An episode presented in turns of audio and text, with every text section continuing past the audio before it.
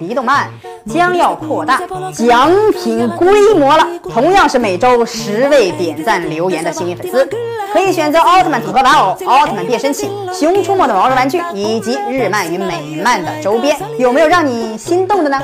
快快点赞留言转发吧！大家好，欢迎收看《李动漫》。名侦探柯南的剧情形式非常的让人舒服。几乎一集一个故事，让大家看起来非常方便。其中惊心动魄的案件，经常会令我们感到震撼。但是因为是悬疑动画，所以少不了那些吓死人的恐怖镜头啊！至于有多恐怖，我想很多人应该都见识过了，那绝对是童年时的尿床点。今天我们就来重温一下。图书馆杀人事件，名侦探柯南中非常经典的一个恐怖案件了。这一集的气氛相当的诡异，图书馆馆长脸上的阴影上来就暗示了这个馆长可了不得呀。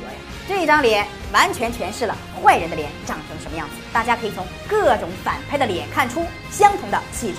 我们的剪辑师又皮了，所以柯南夜晚带领少年侦探团回到了图书馆寻找线索，之后无意间打开了图书馆的灯，那时图书馆馆长的回眸。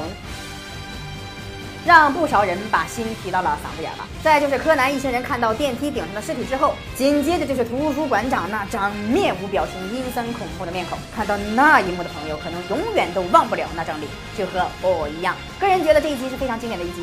下一个红衣女事件，这一集也能吓破胆呐。柯南一行人来到了一个神秘的出租屋，这个屋子流传着一个传说。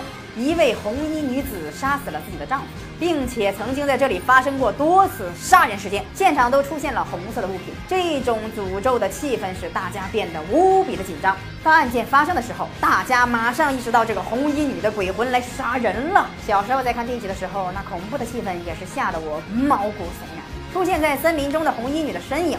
案发现场的浴盆里飘着的红色西红柿都是非常让人印象深刻的，可以说被吓得神清气爽的。豪华游轮连续杀人事件，这个受到诅咒的柯南去哪儿哪儿就有命案。柯南一行人阴差阳错的搭上了离开荒岛的游艇，如此小概率的事件都能让柯南给碰到，所以很正常的发生了恐怖杀人事件。当豪藏老爷被杀之后，大家便软禁了最有嫌疑的人，可是还是有人被杀呀。结果被软禁的嫌疑人也突然消失了，导致所有人都陷入了一种。互相猜忌的氛围中，非常像是死亡游戏，谁会是凶手下一个目标呢？由于节目时间，剩下的令人毛骨悚然的剧集，我们会在下一期继续为大家盘点。如果没有被吓够的话，请关注李动漫，期待下一期播出吧。